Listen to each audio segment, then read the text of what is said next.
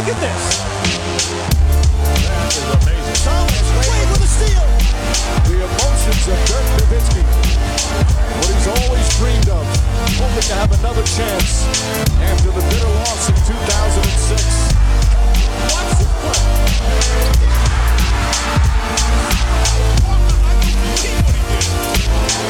That is amazing.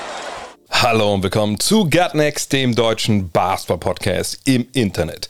Mein Name ist André Vogt und ich begrüße euch zu einer neuen Folge unseres kleinen, aber feinen Basketball-Spiels. Heute mit dem Fragen-Podcast am Sonntag. Hat sich die Woche alles verschoben nach hinten. Ich erkläre nachher auch, äh, wieso. Ihr habt es vielleicht gesehen. Ich, ich war in Paris beim ähm, European Game der NBA oder Paris Game 2023, wie es offiziell heißt. Und eine Sache, die ich dabei hatte, möchte ich euch wieder mal ans Herz legen, denn ich habe mittlerweile ja auf allen meinen Reisen immer die Produkte von manscape.com dabei. Zum einen natürlich, weil das hier der namensgebende Sponsor ist seit mittlerweile über einem Jahr. Zum anderen, weil es einfach geile Produkte sind. Und ich erzähle dir mal was vom Lawnmower 4.0 oder auch Lawnmower 3.0. Ne, die beiden Versionen, die gerade noch verkauft werden von diesem Intimrasierer. Beide sehr geil, aber 4.0 einfach echt nochmal ein Stück weiter vorne, so von der, von der Technik. Dann gibt es den Weed Wacker für die Ohren und für die Nasenhaare. Immer sehr wichtig, wenn man so einen Menschen bewegt. Tue ich nicht oft, aber bei so Geschichten wie jetzt äh, da in Paris, da war das wichtig, dass man nicht ganz so waldschratig rüberkommt, wie es mir mal, manchmal der Fall ist, wenn ich zu Hause bin, mehrere Wochen. Von daher war der am Start. Aber eben auch äh, der Crop Shaver. Aber jetzt ist es ein Produkt, mit dem habe ich, glaube ich, hier noch nicht großartig hantiert, weil ehrlich gesagt ich auch selber noch nicht viel damit hantiert hatte. Das ist im Endeffekt ja so ein Drei-Klingen-Rasierer für überall am Körper. Und jetzt hatte ich den aber in der Hand, bevor es ähm, nach Paris ging, dachte ich mir, okay, jetzt hatte ich ihn schon in LA nicht eingepackt. Warum nicht mal jetzt? Ja, und probiert. Und ich bin ehrlich, was so Klingen angeht, die sich nicht automatisch bewegen und wo nicht klar ist, zumindest, also ne, wo es ja unwahrscheinlich ist, dass man sich schneiden kann, bin ich meiner zittrigen Hand so ein bisschen, ja, äh, reserviert, sage ich mal. Aber habe jetzt gemerkt, beim Crop Shaver muss ich das gar nicht sein, denn ähm, auch wenn man nicht das shaved, was im Namen mit vorkommt, Crop, weil das war mir doch ein bisschen zu heikel, ehrlich gesagt, wie gesagt, um meinen Zitterhänden, ähm, easy. Ja, es ist echt geiler Rasierer für Brust, so überall, wo man so denkt, da muss ein bisschen was weg. Äh, da gibt es auch noch so, so ein Gel dazu, was man draufpacken kann vorher, damit auch ja keine Irritationen entstehen. Ich weiß nicht, ob das man das unbedingt braucht, aber ich fand es jetzt nicht so schlecht, hatte auch keine roten Stellen oder so. Von daher, wenn er sagt, ja, also ähm, diese Elektro-Scheiße, da weiß ich nicht, ob das was für mich ist. Ich bin oldschool, äh, ich fahre auch jeden Tag mit der Kutsche zur Arbeit. Vielleicht einfach nur mal Handbetrieb geht das auch, ja, mit dem Crop Shaver, ne, mit dem Dreiklingen-Rasierer seid ihr da am Start. Es gibt auch The Plow 2.0, das ist so ein Rasierhobel fürs Gesicht, aber da bin ich ganz ehrlich, der habe ich mir nicht mehr schicken lassen, weil da geht es bei mir direkt in den Bereich Lebensgefahr, wenn das was für euch ist. Ich denke, es wird auch geil sein. Ich weiß es aber nicht, weil, wie gesagt, äh, das äh, ist zu gefährlich mit meiner Hand. Wenn ihr denkt, oh, das ist, klingt gar nicht so schlecht, ich will es mal ausprobieren, natürlich könnt ihr ja. Ähm, Code NEXT20 NEXXT20 kriegt schon mal 20% auf alles. Das ist wahrscheinlich auch der Hauptgrund, ne, warum ihr hier seid, diesen Code zu erfahren, diesen Geheimcode. Zum anderen 30 Tage Geld zurückgarantie, Free Shipping ist alles mit dabei, von daher What's not to like, sage ich oft. Und irgendwelche Gründe, das nicht zu bestellen. Also außer jetzt weiß ich nicht. Nee, mir fällt eigentlich kein Grund ein. Nee, bestellt. Randa. Kommen wir zu euren Fragen. Und die erste, die kommt von Andreas Libertat. Er möchte wissen, Moin Ray, warum lässt die NBA Detroit gegen Chicago in Europa spielen? Also als Europäer bin ich nicht begeistert. Der 10. gegen den 15. im Osten, warum nicht Miami gegen Cleveland oder ein richtiges Topspiel? Ja, das war Spoiler Alert, auch in äh, Paris ein, ein, großes Thema. Kollegen, mit denen man gesprochen hat, aus verschiedenen Ländern. Also ich hatte mit einem Kollegen aus Portugal, aus Dänemark, ähm, Franzosen auch äh, mich länger unterhalten. Und das war überall so ein bisschen der Tenor, dass es schade war, dass man natürlich dieses Spiel präsentiert bekommen hat. Aber äh, unter den Kollegen und auch meiner Meinung, äh, ja, war auch ebenfalls Tenor, naja, gut, ist halt ein bisschen dumm gelaufen für äh, die NBA. Denn Chicago naja, also ich meine, da konnte man durchaus denken, naja, die könnten ja, wenn es halbwegs normal läuft, in der Eastern Conference eine halbwegs gute Rolle spielen. Haben sie ja zuletzt dann auch, allerdings, ja, die Tabelle lügt ja nicht, ne, da wo sie stehen, da stehen sie nun mal. Ähm, aber nochmal, vergangenes Jahr lief es ja sehr, sehr gut für Chicago. Überraschend gut, wenn ich erinnert, früh in der Saison dachte man sogar, oh, hier, das kann ja Überraschungsteam werden und so. Naja, äh, das war es dann halt natürlich nicht. Das war so ein, äh, einfach eine sehr, sehr gute Phase, äh, die man da hatte. Am Ende wurde es dann ne, ein bisschen angeglichen, wie sich oft alles angleicht, was so, so, so, so Sprints äh, von Teams angeht in der regulären Saison. Aber das war natürlich trotzdem ein Team mit, mit guten Leuten, ja, mit Leuten, die man sich, sich anschauen kann. Und das waren sie ja vor dieser Saison auch. Und die Entscheidung für diese Paarung in Paris fiel ja nicht vor zwei Tagen oder vor, vor zwei Wochen, sondern die fiel schon lange vor Saisonbeginn. Ähm, von daher, da wusste man noch nicht, wie das bei Chicago dieses Jahr läuft bleibt natürlich trotzdem zu fragen, gut, aber warum denn dann bitte Detroit? Also warum hätte man da nicht jemand anders schicken können? Ja, dass Detroit jetzt keine überragende Rolle spielen will dieses Jahr in der NBA, ich glaube, das war eigentlich auch klar. Auf der anderen Seite ähm, hat man mit Detroit sicherlich ähm, aus zwei Gründen dann äh, dort hantiert. Ähm, der eine war, dass man sicherlich dachte, naja gut, also äh, das sind ja schon, das ist schon eine Mannschaft, eine junge Truppe äh, mit guten Leuten, äh, mit interessanten Spielern, die man auch gerne mal präsentiert im Ausland, weil vielleicht, obwohl natürlich die Pistons eine tolle Historie haben, vielleicht nicht jeder so viel mit anfangen kann mit der aktuellen Version. Aber wenn man dann weiß, okay, wir haben hier ähm, natürlich vor allem Kate Cunningham, aber auch Jane Ivy, Ivy.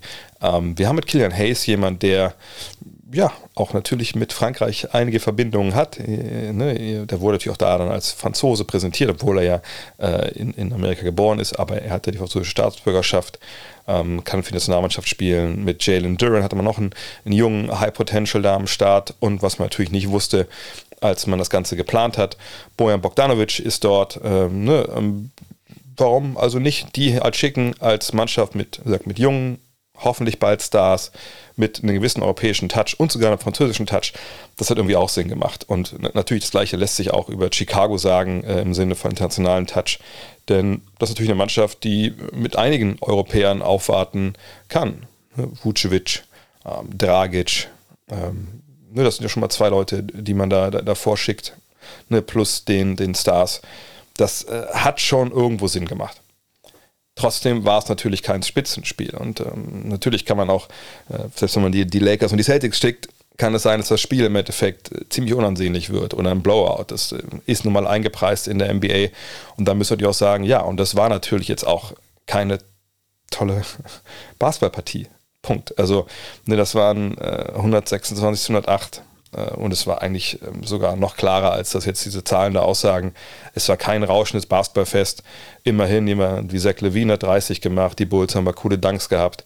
Aber boah, das war schon alles in allem eine, eine ziemlich, ziemlich zähe Kost. Und Kilian Hayes ne, vor eigenen Zuschauern, sage ich mal, 2 von 13, pff, immerhin 8 Assists, aber ich sag mal so, äh, das, äh, danach wird sich auch keiner ein Kilian Hayes Trikot gekauft haben.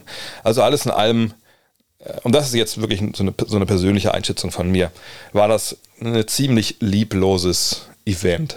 Ähm, aber man muss auch verstehen, wie sowas funktioniert. Ne, also die NBA nutzt natürlich diese Spiele im Ausland. Und das ist ja nicht nur Europa. Es kriegen ja auch andere Nationen, andere Kontinente kriegen ja diese Partien. Ne, zum Beispiel Mexiko, in der Vorbereitung Dubai und so. Ne, ähm, Japan. Aber es ist nun mal einfach in allererster Linie eine Werbeveranstaltung. So, und dass man jetzt eine, eine, ein reguläres Saisonspiel seit einigen Jahren in Europa austrägt, ist natürlich eine, eine super tolle Sache, wahnsinnig gut, ähm, dass das passiert und ist so ein bisschen so ein, so ein, Treffen der Community. Das sieht man ja auch auf den Rängen, ne, wie viele Trikots da saßen, die eben nicht Pistons und Chicago waren. Das zeigt natürlich schon direkt, ne, dass es etwas ist für NBA-Fans, um NBA zu sehen, ohne nach Amerika zu fliegen. So. Ähm, gleichzeitig ist natürlich für die NBA eine Möglichkeit, ihren Partnern in Europa eine Chance zu geben, sich zu präsentieren. Es gab dieses NBA-Haus, da hatte ich ja auch ein paar Sachen in meiner Story gepostet. Ne, da waren natürlich dann die großen NBA-Partner, äh, NBA 2K, Nike, Footlocker, aber auch jemand wie dieser, obwohl ich gar nicht wusste, dass dieser da äh, Partner ist, dann irgend so, so ein Drink, den ich noch nie gehört hatte. So, und dann ist es natürlich ne, für diese Partner eine Möglichkeit, sich in Europa zu präsentieren, Kontakte zu generieren. Ne, man kann dieses Event nutzen als NBA um Family and Friends einzuladen und potenzielle Partner einzuladen, zu zeigen, hey, das ist unser Produkt, wollt ihr da nicht investieren, wollt ihr nicht werben, etc. pp. So. Ähm, also es ist zuallererst natürlich eine Werbeveranstaltung auf verschiedenen Ebenen, ne, gegenüber der Fans, gegenüber den, den Partnern, ne, all diese Sachen. Trotzdem, wie gesagt, es war eine relativ lieblose Veranstaltung für meine Begriffe. Dieses NBA-Haus war einfach nur äh, bei Les Invalides, so ein, so, so ein Haus, das da in der Nähe stand. Ähm, da war ein Court aufgebaut, da hat man da einmal ne, Joachim Noah, Tony Parker und äh, ein paar Formel-1-Fahrer und Schauspieler durchgeschickt. Da konnte man ein bisschen begaffen, wie die auf den Korb werfen. Man konnte da, äh, bei dieser konnte man zum Beispiel ein Glücksrad drehen, man konnte NBA 2K spielen, man konnte äh, hier viel gewinnen mit Basketball spielen, äh, solche Geschichten. Das, das war alles irgendwie okay, man konnte sich Trikots kaufen da bei Footlocker. Aber das, das war jetzt auch, auch nichts, was einen wirklich aus den Socken haut. Und das sage ich jetzt nicht als ähm, vollkommen abgewichster, kalter Medienfisch, der seit über 20 Jahren mit der NBA zu tun hat, sondern das sage ich als, als NBA-Fan auch. So. Und ähm, auch die Präsentation in der Arena war irgendwie, ja, bisschen, ja, es ließ einen so ein bisschen zurück mit dem Motto, ja, da müsste aber eigentlich mehr gehen. Und das finde ich alles in allem ein bisschen schade. Aber es ist eben auch wirklich so, dass natürlich, äh, und da kommen wir dazu, dass die NBA ein Business ist, ähm, der europäische Markt für die NBA natürlich wichtig ist, irgendwo, keine Frage. Aber ähm, es eben andere Märkte gibt, die wichtiger sind. Ne, zum Beispiel eben Asien, ähm, jetzt natürlich der Mittlere Osten äh, mit den Spielen in Dubai. Nächstes Jahr wird ja, ja wohl die, die äh, Mavs dann nach Dubai gehen. Ähm, also das sind Sachen, ne, da gibt es mehr Geld zu holen, da gibt's dann, da wird mehr ne, sich drauf konzentriert. Und das ist eine Business Decision und das kann man auch nachvollziehen. Ist für die Fans natürlich nicht so geil. Aber auf der anderen Seite habe ich auch, das ja auch schon vor dem Event gesagt. Ne? Und ich habe auch ähm, zwei Fans gesprochen, die bei uns wisst auch im Hotel waren, die mich dann erkannt haben, dass ich meinte, naja, was habt ihr eigentlich bezahlt hier für, für alles? Ne? Und dann haben die so ein bisschen die Zahlen genannt. Dann meinte ich, ja gut, aber im Endeffekt rate ich ja immer jedem zu sagen, hey, wenn ihr, was ich, das Ticket für 300 Euro kauft, dann anreisen müsst, sage ich mal, für, für 200 Euro dann eine Nacht im Hotel für, was ich, 150, 200, je nachdem wie teuer es da rund um die Arena war, dann noch Essen etc. Da kann man auch für ein bisschen mehr Geld wirklich auch in die USA fliegen und in New York ähm, sich zum Beispiel The Real Thing angucken mit den Spielen, die man vielleicht auch dann am liebsten sehen würde. Ich sage nicht, dass es unbedingt besser ist, da kannst du auch Blowout haben etc. Aber wenn man das vergleicht, das Gesamtpaket, das ist schon in den USA natürlich um einiges besser. Ähm, aber nochmal zurück zur Ausgangsfrage, warum diese Teams da ähm, gewählt wurden. Naja, also auch wenn das Adam Silver auf seiner Pressekonferenz, glaube ich, anderweitig dargestellt hat, es ist schon längst nicht so, dass jede Mannschaft sich darum schlägt, ins Ausland zu fliegen, um da zu spielen. Das ist natürlich eine Werbung für einen auch selbst, ne? Klar, ähm, natürlich, wenn man sich präsentiert in einer anderen Fanbase eventuell, das, das kann was bringen. Aber erstmal ein Heimspiel aufzugeben für das Team, was Heimspiel hätte. Das ist schon nicht so leicht. Sicherlich wird es eine finanzielle Kompensation geben, aber äh, alles in allem ne, will man vielleicht nicht unbedingt einen, einen absoluten Kracher als Heimspiel dann aufgeben. Ähm, dann auch diesen Track rüber zu machen und zurück. Ich meine, die Teams kommen ja meistens von der East Coast, von daher ist es auch nicht so mega schlimm, aber ne, das muss man erstmal auch wollen, auch vor der Saison wollen. Und das ist eine Sache, das in der Preseason zu machen, wo man das ein bisschen so als Bonding äh, nutzen kann für eine Mannschaft versus in der ganzen Saison, äh, regulären Saison, wo er vielleicht dann ne, das eine oder andere ein bisschen problematischer sein kann. Deswegen, alles in allem, ähm, schön, dass sie da waren. Nächstes Jahr wird es wieder Paris werden, hat man gesagt. Danach kann es auch eine andere europäische Stadt werden. Ähm, vielleicht auch mal Berlin mal wieder mal schauen, obwohl die NBA wohl 15.000 Plätze braucht, um sowas stattfinden zu lassen. Ähm, aber wie gesagt, es war jetzt kein mitreißendes Top-Event, wie zum Beispiel die NFL das mit äh, Seattle und Tampa Bay in, in München gemacht hat. Das muss man auch ganz klar sagen. Christian Vogel fragt, als die Warriors Jonathan Kuminga in der Draft wählten, war Franz Wagner noch verfügbar. Wäre dessen Entwicklung bei den Warriors ähnlich gut gewesen wie bei den Magic? Ja, da bin ich überzeugt von. Ich glaube nicht, dass hm, Spieler wie, äh, wie Franz Wagner äh, dass sie großartig davon abhängig sind, bei welchem Team sie jetzt Basketball spielen. Klar, wenn du eine Mannschaft bekommst, die in Sachen Spielentwicklung einfach richtig, richtig viele Fehler macht, dann ist das negativ ähm, für so einen jungen Akteur, der Basketball spielen lernen muss auf dem Level. Aber in dem Fall ähm, mit den Magic und den Warriors, wenn es um die beiden Teams geht, die Warriors haben ja einen sehr, sehr guten Track Record, was so die Entwicklung von Spielern angeht. Das ist ein überragender Stab, den die da haben. Von daher würde ich jetzt nicht sagen, dass ich denke, die hätten den total ausgebremst. Ich denke auch nicht, dass er keine Spielzeit bekommen hätte, ganz im Gegenteil. Also natürlich vergangenes Jahr war das für die jungen Spieler schwierig. Ne? Da waren eine Menge Veteranen am Start. Allerdings hm, würde ich auch mal ganz klar behaupten wollen, dass wenn wir jetzt von James Wiseman, von Jonathan Kuminga und Moses Moody ausgehen und von Franz Wagner, dass Franz Wagner klar der beste Spieler ist, stand jetzt von diesem Quartett. Und dass er sich da Minuten erarbeitet hätte, da bin ich überzeugt von, auch als Rookie. Außerdem wäre es so gewesen, dass natürlich zum zweiten Jahr viel, viel mehr hätte spielen können, weil eben viele Veteranen des zweiten Anzugs eben nicht dabei waren. oder nicht dabei sind mehr. Ähm, von daher bin ich überzeugt davon, dass er dieses Jahr eine ähnlich starke Saison spielen würde. Wären das ähnlich starke Zahlen? Sicherlich nicht. Aber wir machen, glaube ich, oft den Fehler, eine Entwicklung von Spielern immer an den Zahlen festzumachen. Und das ist aber in vielerlei Hinsicht, wenn man den Kontext nicht mit einbezieht, einfach unzulässig. Du kannst viel besserer Basketballer sein, aber in einer Mannschaft halt spielen, die eine bestimmte Zwänge mit sich bringt in Sachen ne, Rotation, Aufstellung, äh, Veteranen, die dabei sind, ne, dass du eben dann vielleicht nicht die Spielzeit bekommst, die du dir eigentlich vorstellst. Und dann bist du zwar ein besserer Basketballer als im Jahr vorher, ähm, aber du kannst es nicht zeigen in dem Sinne, weil du nicht mehr großartig Minuten bekommst.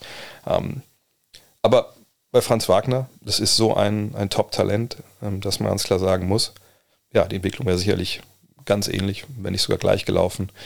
Ähm, er hätte eine Menge Spielzeit dieses Jahr bekommen. Und wenn ihr euch erinnert, ähm, ich meine, es ist immer leicht, das im Nachhinein zu sagen, aber wenn ihr euch erinnert, ich habe es damals ja mehrfach gesagt, ich hätte Franz Wagner unglaublich gerne bei den äh, Washington, bei den Washington Warriors, bei den Golden State Warriors gesehen, einfach weil ich auch immer noch davon überzeugt bin, dass er in diesem Spielsystem von denen einfach wahnsinnig gut gepasst hätte.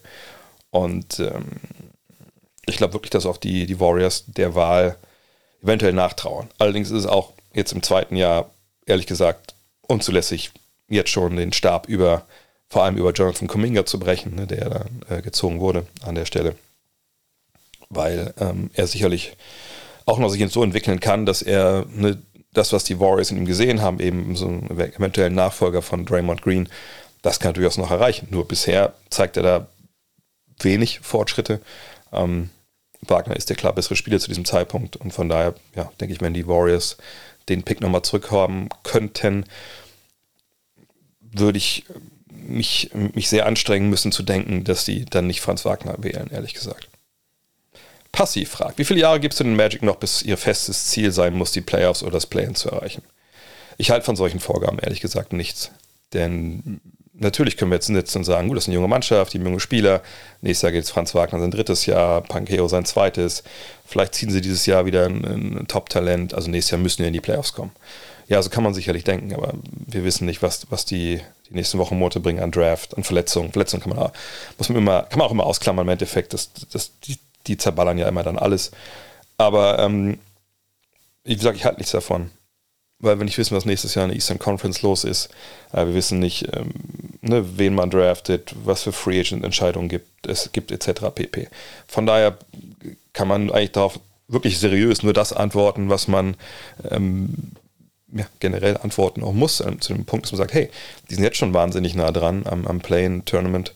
Das ist eine junge Mannschaft, wenn sie halbwegs normal entwickeln, dann dürfte die nächstes Jahr schon viel mit den Playoffs zu tun haben. Aber wann das ihr festes Ziel sein muss, ketzerisch könnte man sagen, wann, ist denn, wann sind überhaupt die Playoffs das feste äh, Muss-Ziel? Wenn, wenn man ja mal in, in der Draft ist, äh, wo sich noch zwei, drei andere vielleicht äh, kommende Superstars, ist es dann Muss in die Playoffs zu kommen? Oder ist es dann nicht eher opportun zu sagen, nee, man verpasst die Playoffs, wenn sich verlieren in der NBA lohnt? Von daher, da ist eine Mannschaft, die auf dem richtigen Weg ist, aber da jetzt irgendwie, ein, ich sag mal so, mit zwei, drei oder fünf Jahresplänen haben, glaube ich, noch nie, hat noch nie irgendjemand tolle Erfahrungen gemacht.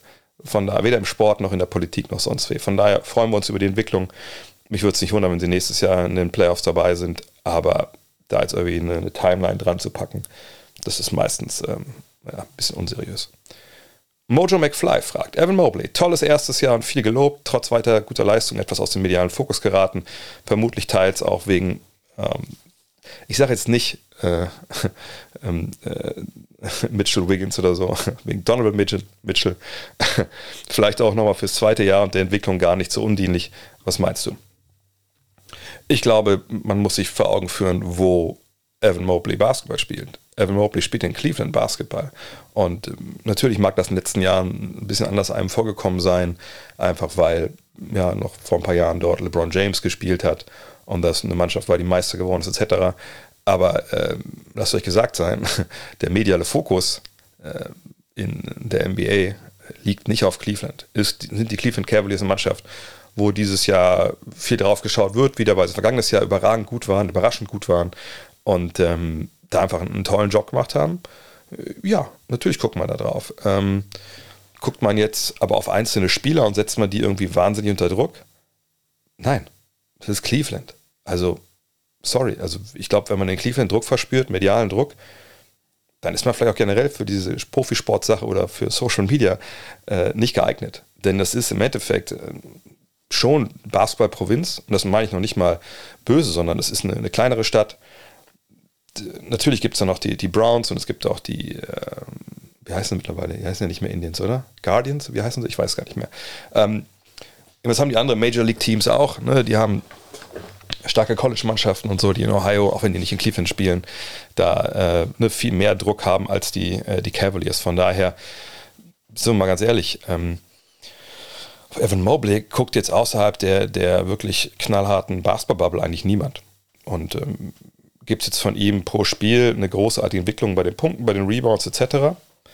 Ähm, nee, ehrlich gesagt nicht. Ne? Wenn man sich mal anschaut, ähm, was jetzt so per Game angeht, dann ist das ungefähr gleich. Auf 36 Minuten sieht man bei den Punkten ist es gleich geblieben und alles andere ist, wenn dann marginal besser. Aber es, es gibt ein, zwei Geschichten, wenn man ein bisschen genauer hinguckt, da sieht man halt schon eine Verbesserung, weil es nur um die Zahlen geht. Ne? Also Zweierbereich ist besser geworden, gut, Dreier momentan überhaupt gar nicht. Ähm, Freiwürfe sind ein bisschen besser geworden. Advanced Stats zeigen einen klaren Trend äh, nach oben. Ähm, stellenweise, ne, stellenweise muss man mal ein bisschen abwarten, wie die Saison läuft. Aber alles in allem spielt er eine, eine, eine, sehr, sehr gute zweite Saison. Das ist eine Mannschaft, die mit der Ankunft von Donovan Mitchell natürlich ähm, ja, einfach einen, ähm, soll ich sagen, äh, neuen Anstrich bekommen hat, einen neuen Schwerpunkt bekommen hat in der, ähm, in der Rotation. Äh, die Würfe waren anders verteilt, etc. Aber ähm, nochmal, es gibt da jetzt keinen, keinen großartigen Druck. Deswegen ist es auch nicht positiv, dass er aus dem medialen Fokus äh, geraten ist. Denn wenn wir mal ehrlich sind, den gab es vergangenes Jahr in dem Sinne auch nicht. Den gab es was ich von, von Zach Lowe oder so, aber das baut natürlich keinen Druck auf. Ne? Also wenn wir wirklich von, von medialem Druck reden und, und Druck der Spieler zusetzen, sind wir bei ganz anderen Geschichten. Da sind wir ne, bei, bei den äh, großen äh, Talking Head Shows, sind wir bei den äh, großen äh, Zeitungen etc. Aber das sagt, das gibt es in, in in Cleveland an sich schon mal nicht. Und wenn es dann ESPN und sowas macht, okay, cool. Aber ich würde ehrlich gesagt behaupten wollen, dass jeder Spieler in der ersten Fünf der New York Knicks äh, aufgrund des medialen Zirkus da wahrscheinlich mehr ähm, Druck verspürt, als es jetzt ein Evan Mobley tut. Und von daher würde ich auch nicht sagen, dass das äh, im zweiten Jahr dienlich ist, dass er jetzt nicht jeden Tag von irgendeinem Basketball-Analysten großartig gefeiert wird. Mr. Morgan fragt, wen würdest du Luka Doncic fürs Mentoring von, von Mentoring von Leadership? Naja, also Mentoring und Leadership, oder fürs Leadership wahrscheinlich zur Seite stellen und wem, um in Shape zu kommen? Niemanden. Also wa warum? Luka Doncic ist doch kein, kein Kind. Der ist doch kein, kein, kein 17-Jähriger, der anstatt zum Training zu kommen an der Playstation spielt äh, und, und vor Partien bis morgens um, um drei äh, irgendwie Chatroulette macht, anstatt irgendwie früh schlafen zu gehen. Nein, also ist noch, also ich finde das manchmal so ein bisschen, ich weiß nicht, wie ich das bezeichnen soll. Also ich finde es einfach erstaunlich. Ich finde es erstaunlich manchmal, ähm, wie wenig äh, Leuten wie Doncic irgendwie zugetraut wird, zu wissen, äh, was sie eigentlich tun müssten, vielleicht, äh, um, um in, in Top-Verfassung zu sein und, und wie äh, wenig die das vielleicht selber verstehen, dass man denen halt einen Mentor zur Seite packen muss. Der, Luka Doncic weiß genau, dass er manche Dinge sicherlich anders regeln könnte, als er das zurzeit tut. Da bin ich mir hundertprozentig sicher. Ähm, gleichzeitig ne, spielt er eine Saison mit 34 Punkten, 9 Rebounds, 9 Assists, äh, 2,1 Stocks, also ne, mit auch guten Wurfquoten. Also ne, wo genau sehen wir jetzt hier die großen Defizite? Dass er defensiv äh, klar mal den guten, guten Mann sein lässt, was ich ja auch bei Decoded da äh, gezeigt hatte. Ja, natürlich ist das so. Ähm, aber nochmal, was soll da ein Mentor halt tun? Also haben wir nicht Trainer? Also nicht nur einen, sogar einen Luca, äh, nicht so einen mit Jason Kidd, sondern halt eigentlich einen ganzen Trainerstab, der da mit ihm sicherlich drüber spricht? Haben wir nicht einen Besitzer, einen Mark Cuban, der sicherlich nicht sagt, ja, pass auf, hinten, hinten ist egal. Haben wir nicht Mitspieler, ne, auch viele, die älter sind, die ihm sicherlich mal sagen können, pass auf, so und so muss es aber ein bisschen anders laufen. Das ist ja alles da. So, ähm, also jetzt da einen Mentor zu holen, keine Ahnung. Äh, ich wüsste gar nicht, wie sollen wir jetzt mal bei Leadership. Udonis Haslim, sollen wir den aus, aus Miami loseisen, damit der sich dann äh, im Training neben Luka Doncic stellt und ihn angrault, wenn er irgendwie äh, einfach mal stehen bleibt oder so, oder mit Schiris äh, quatscht? Nein. Also, und ganz ehrlich, haben wir nicht, spielt nicht, also hat nicht mal Dirk Nowitzki in, in Dallas gespielt? Ich meine, jetzt da glaube ich gerade in Australien, wenn ich es richtig habe, aber der ist ja relativ oft auch noch in Dallas und beim Spiel und beim Training und, und hat sicherlich auch die Handynummer von Luca und wird mit ihm sicherlich auch schon mal ein paar Sachen gesprochen haben. Also ich kann mir nicht vorstellen, ähm, dass es da nicht äh, äh, Dreingaben gibt, wo man ihm mal darauf hinweist, was vielleicht besser laufen könnte. Von daher bewertet nicht sowas über. Vor allem auch bei einem 23-, 24-Jährigen jetzt nicht mehr. Es ist, ist ein alter Spieler, der sich nicht mehr umstellen kann, natürlich nicht. Aber ähm, bei Luca muss, muss die Einsicht von alleine kommen. Und, ähm, und nochmal, wenn er jetzt auch sich in Tip-Top-Shape bringt, wie viel besser ist er dann wirklich? So, ne, ich denke, das Thema ist auch, es ist valide, dass man es anspricht, aber äh, es ist halt, jetzt abgesehen davon, ne, was man vielleicht defensiv besser leisten könnte, und ich bin, auf, bin überzeugt davon, dass er in den Playoffs dann auch auf einem anderen Level zeigt, äh, defensiv, dass er besser wird, ähm, ne, inwiefern wird er dann großartig besser? Ähm, von daher, ich, ich sehe nicht, dass irgendwie da eine Mentoring-Rolle oder irgendwas in der Richtung da einen großen Unterschied macht, wenn ich ehrlich bin. Es muss, er selber muss sehen, wo die Vorteile sind, muss sich committen, ne, wie es dann in Dirk und in viele andere auch vorher gemacht haben. Ähm, und dann müssen wir abwarten, wie viel das extra bringt. Aber sind wir auch mal ehrlich, ne, wenn er sich einen zweiten Superstar an der Seite hätte, der, ähm, mit dem man sich da die Aufgaben teilen könnte, würden wir sicherlich nicht über diese Dinge reden, da bin ich mir relativ sicher. Einfach weil die Mavs auch nochmal ein Stück besser wären. Justus fragt, was ist das Problem bei Portland und was wären deiner Meinung nach sinnvolle Trade-Targets, die Cap-Situation vielleicht mal ausgeklammert? Also erstmal, wir können nicht, wenn es um Trades geht, eine Cap-Situation ausklammern. Das wäre ja dann ein Diskutieren äh, in irgendeinem Wolkenkuckucksheim, wem soll das denn was bringen? Äh, nee, wenn wir mal anschauen, was bei den ähm, Golden State Warriors, äh, bei den, bei den Portland Trailblazers bisher falsch läuft, in Anführungszeichen, dann gucken wir uns erstmal auf die Tabelle und dann sehen wir, na gut, die sind Zwölfter mit 21 Siegen, 24 Niederlagen. Das natürlich äh, gegenüber den Ansprüchen hat er im Sommer nachgeladen und wollte halt dann auf jeden Fall ne, in die Playoffs zurück. Ähm, vielleicht ein bisschen wenig. So. Aber wenn man auf den zweiten Blick drauf schaut und sieht, naja, also ähm, zwei Siege, drei Siege und man ist ähm, vielleicht sogar auf Platz sechs, dann muss man sagen, naja, das ist dann angesichts der Tatsache, dass ein Dame Lillard zwölf Spiele verpasst hat, ähm, angesichts der Tatsache, dass ein Gary Payton, äh, der zweite, erst sechs Partien absolviert hat, der einer der großen Neuzugänge des Sommers war. Ähm, das kann man noch verkraften, glaube ich, wo man da jetzt steht. Ne? Weil defensiv, ne, Rang 20 im Defensivrating, das ist sicherlich was, was man sich so äh, vielleicht nicht unbedingt vorgestellt. Man dachte sicherlich, man kommt da ein bisschen weiter voran. Letztes Jahr war man allerdings 30. Äh, eine sehr, sehr gebrauchten Saison. Ähm, aber dass man das ja 10 Plätze verbessert hat, dass man äh, Peyton hoffentlich dann auch bald wieder jetzt mal richtig zurückbekommt, ähm, das hilft dann sicherlich. Ähm, aber nochmal, Lillard verpasst zwölf Spiele, davon haben sie, glaube ich, dann sieben verloren. Ähm, und dann fehlt der Westverteidiger in, in Gary Payton. Also ne, nochmal, also, ist er der Beste, vielleicht ist Trey McGrant auch der Beste, das muss man mal abwarten. Aber das sind einfach Dinge, wo ich sage, in so einer engen Conference, da wenn die drei Siege mehr auf dem Konto hätten, würde keiner davon sprechen, wie schlecht geht es den, den, den Trailblazers eigentlich. Da müssen wir sagen, nein, wir warten jetzt mal ab. Trade-mäßig muss man sagen, ähm, ja, wenn man davon ausgeht, dass du mit Lillard, mit Simons, mit Grant, noch mit Nurkic eigentlich offensiv schon gut aufgestellt bist, dann brauchst du wahrscheinlich eher defensiv dann äh, Hilfe, aber Gary Payton, der ist ja schon da, der muss ja nur einfach mal spielen und irgendeinen Star dazu zu holen, ähm, was weiß ich, für eine Kombination aus Grant und, und Shaden Sharp und, und Josh Hart oder so. Ich, ich sehe so einen Deal momentan nicht. Nö, die müssen einfach alle halbwegs fit sein, äh, dass sie halt ihre normalen Spiele absolvieren und dann, denke ich, ist es eine Mannschaft, die, die in die Playoffs gehört. Ob übers Play-In oder, oder direkt rein, hängt natürlich viel davon ab, auch wie die Konkurrenz das macht in so einer engen Conference. Aber ich sehe da jetzt keine, keine Not, irgendwas auseinander zu blasen per Trade. Ähm, und nochmal, die Cap-Situation kann man, darf man nicht ausklammern. Sonst sind wir hier, sind wir hier in einem Fantasy-Basketball-Podcast und das, das machen dann vielleicht andere auch besser. Ähm, Dirkules fragt, wer ist für dich aktuell der Favorit im Westen? Meinst du, die Nuggets können in die Finals kommen, obwohl Jokic nicht der beste Verteidiger auf seiner Position ist? Ähm, fangen wir vorne weg, also, also äh, geht es jetzt darum, dass der Center der beste Verteidiger auf seiner Position sein muss und sonst kann man nicht in die Playoffs kommen äh, oder in die, in die, Finals kommen, Meister werden.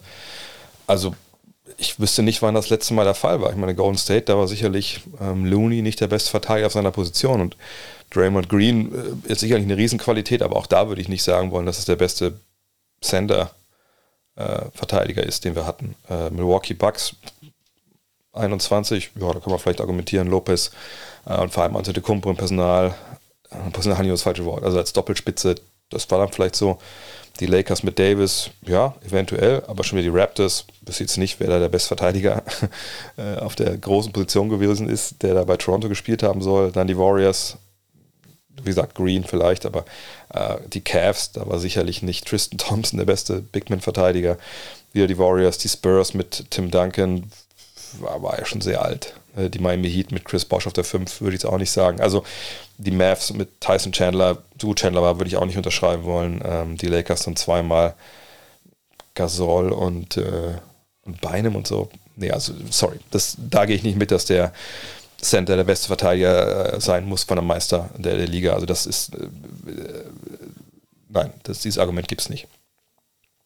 Für mich sind die Nuggets schon der Favorit momentan. Ähm, im Westen. Einfach weil sie einen, einen, wahnsinnig guten Job machen, offensiv. Ich hatte das Glück, sie auch spielen zu sehen, leider ohne Jokic. Aber das fand ich in dem Fall fast sogar mh, hm, spannender als mit Jokic wieder in LA zu sehen, weil man einfach gesehen hat, dass diese Art und Weise, wie Nikola Jokic Basketball spielt, mit seinen Pässen, ne, mit dem, äh, dieser, dieser Idee wirklich, ne, den Ball immer zu bewegen und eben auch den Effekt, den er auf seine Mitspieler hat, eben, dass die Spieler cutten, dass die Spieler selber auch passen wollen. Ja überragend fand ich, dass ein DeAndre Jordan dann, der gestartet ist für Jokic in dieser Rolle, auf einmal auch den Ball gepasst hat, als, als wäre er Jokic stellenweise. Nicht immer zum Mann, aber allein, dass er diese Passwege von mal gesehen hat, etc., das ist ja mh, hm, einfach was, wo man sagen muss, huh, Respekt. Stehen die Nuggets jetzt an Nummer 18 im Defensivrating? Ja. Ist das gut? Sagt man nicht normalerweise, ähm, Teams müssen eigentlich Top 10 sein, um Meister zu werden? Mit Sicherheit. Ähm, aber am Ende ist das Ziel natürlich mehr Punkte zu machen als der Gegner. Und ich glaube, wenn bei Denver alle so halbwegs fit sind, wenn es in die Playoffs geht, also nicht nur Jokic, sondern auch Jamal Murray, der auch sehr, sehr gut aussah und auf seine Dreier momentan wieder sehr, sehr gut trifft. Aaron Gordon, der dieses Jahr einen überragenden Job macht, wo man sich nicht wundern würde, wenn der vielleicht sogar All-Star wird. Ähm, Michael Porter Jr., wenn er fit ist, bin ich ein großes Wenn, aber ne, dann ist es auch ein überragender Schütze. Bones Highland wird mir oft jetzt vergessen. Jemand, der echt von der Bank, vielleicht sogar im weiteren Rennen um besten sechsten Mann ist, dann hat man äh, Kentavis Caldwell Pope, der trifft 47% seiner 4,4 Dreier pro Partie. Selbst ein Bruce Brown trifft über 40%. Ne? Also das ist schon verrückt. Vladko Kancha trifft äh, 47,5%. Also die haben schon eine Menge Waffen auch von der Bank. Und ähm, es ist sogar eine Mannschaft, die vielleicht so ein bisschen zu tief ist mittlerweile, weil so jemand wie Christian Brown sollte wahrscheinlich auch ein bisschen mehr spielen, aber äh, sei es wie es ist, das ist eine richtig geile Mannschaft, die dich aus verschiedensten Winkeln attackieren kann offensiv in den Playoffs. Von daher in einem Westen, wo ähm, ich im Endeffekt schon sagen würde, dass die, die, die Nuggets und die Grizzlies vorne weglaufen. Ähm, und wenn es dazu kommt, Memphis gegen, äh, gegen Denver, Puh, ähm, würde ich mich schwer tun, aus heutiger Sicht wirklich abschließend zu sagen, äh, dieses Team ist besser. Ähm, von daher würde ich irgendwie sagen 50-50. Gleichzeitig sagen wir natürlich immer, der beste Spieler in so einer engen Serie gewinnt das eigentlich und das wäre dann wieder Jokic.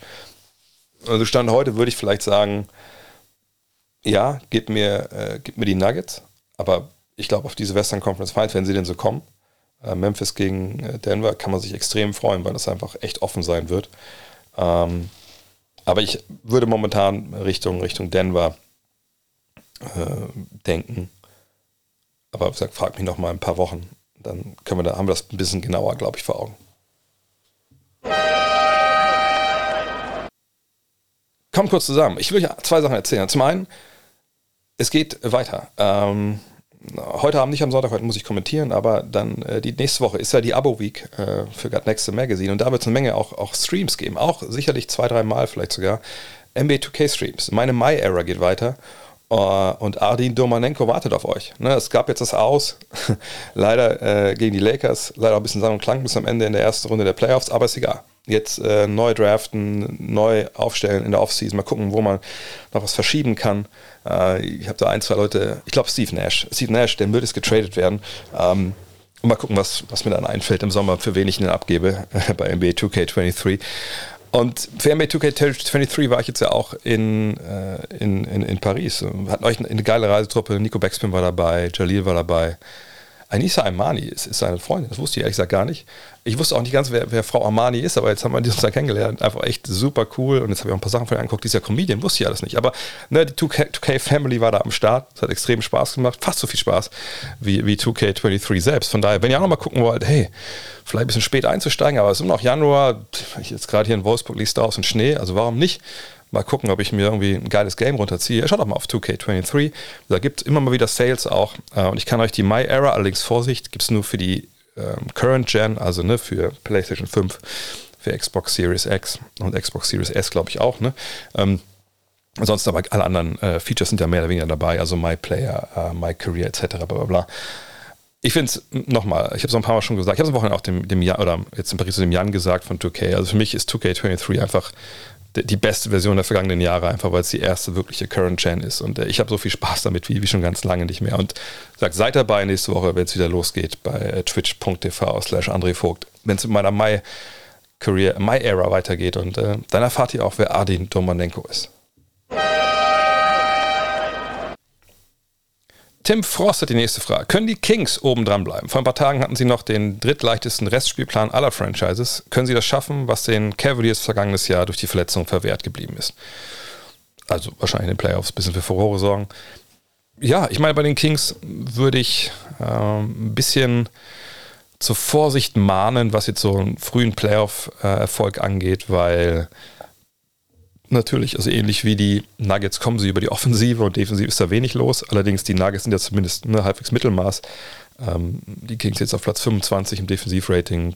Da muss man mal abwarten. Man natürlich schon erwarten kann, dass da am Angriff wahrscheinlich ein bisschen weniger los sein wird äh, in den Playoffs, wo man sich ein bisschen besser darauf einstellen kann.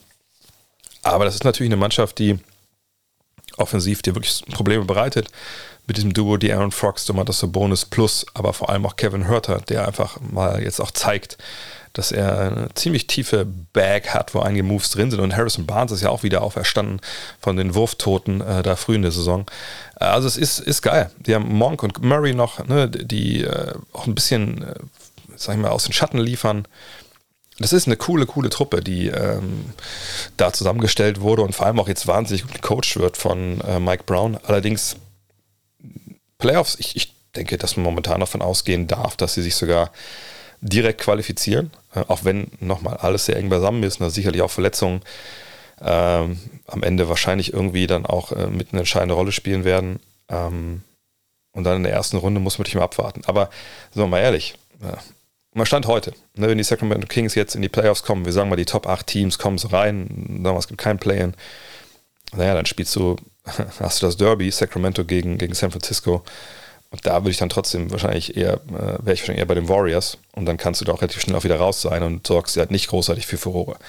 Aber ähm, äh, alles in allem äh, muss ich sagen, dass ähm, ich das echt feier, was die da machen. Ähm, ich äh, denke, sie kommen direkt in die Playoffs, aber gesagt, was dann passiert, äh, muss man mal abwarten. Ein Herr Brummer fragt, warum bekommt Josh Green bei den Mavericks keine deutlich größere Rolle, überragende Entwicklung und Zahlen?